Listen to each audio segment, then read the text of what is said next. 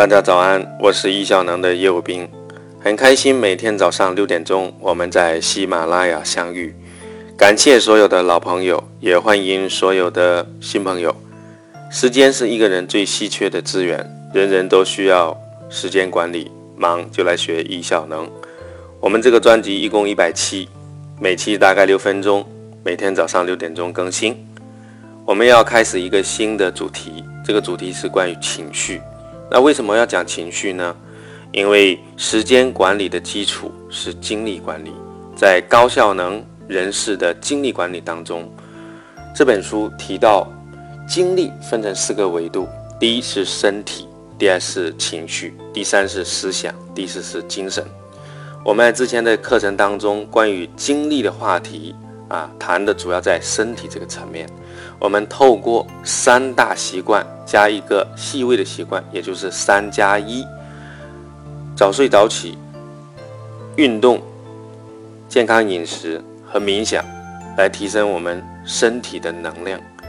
但是情绪作为精力的很重要的一个组成部分，它也在影响着精力的高低与正负。所以从今天开始，我们来讲讲情绪管理。有个世界级的培训师叫安东尼罗宾，他认为成功人士的两个关键，一个是时间管理，排在第二的是情绪管理。这也说明了情绪管理对一个人是非常重要的。那我认为，一个人当他没有精力的时候，或者低情绪的时候，他是很难有效率的。你试想，你昨天晚上没有睡好啊，这是身体的精力的问题。或者呢，你跟别人吵了一个架呢，你也有情绪的问题，在某种意义上也塑造成精力低的问题，你的效率也是低下的。那究竟情绪受什么影响呢？我们今天要来分享一个非常重要的法则，这个法则来自美国社会心理学家费斯汀格，这是很出名的一个法则，是这么说的：生活当中的百分之十是由发生在你身上的事情组成。而另外的百分之九十，则是由你对所发生的事情如何反应所决定的。换言之，生活中有百分之十的事情是我们无法掌控的，而另外的百分之九十却是我们能够控制的。菲斯汀格在书中举了一个例子，今天我来告诉大家：他早上起床后洗漱，随手将自己高档的手表放在洗漱台边；妻子呢，怕被水淋了，就随手拿过去放在餐桌上。儿子起床后到餐桌上拿面包，不小心将手表碰在了地上，摔坏了。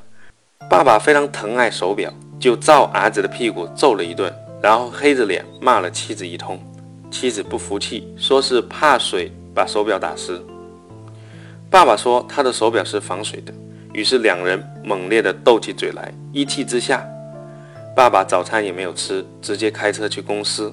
快到公司时，突然记起。忘了拿公文包，又立刻转回家。可是家中没人，妻子上班去了，儿子上学去了。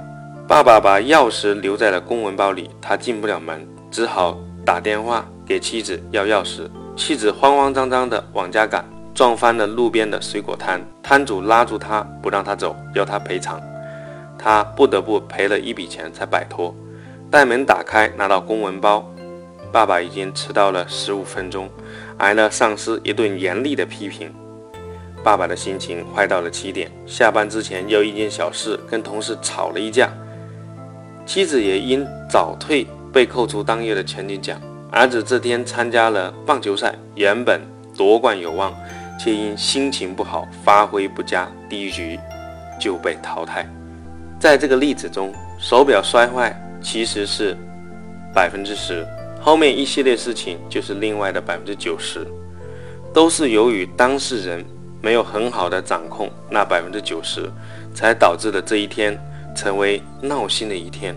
试想，爸爸在那百分之十产生之后，假如换一种反应，比如说他抚慰儿子，不要紧，儿子手表摔坏了没事，我拿去修修就好了，这样儿子高兴，妻子高兴，他本身心情也好，那么随后的一切。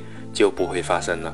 可见，你控制不了前面的百分之十，但完全可以通过你的心态与行为决定剩余的百分之九十。今天我们学习的一个法则：生活中的百分之十是由发生在你身上的事情组成，而另外的百分之九十，则是由你对所发生事情如何反应所决定的。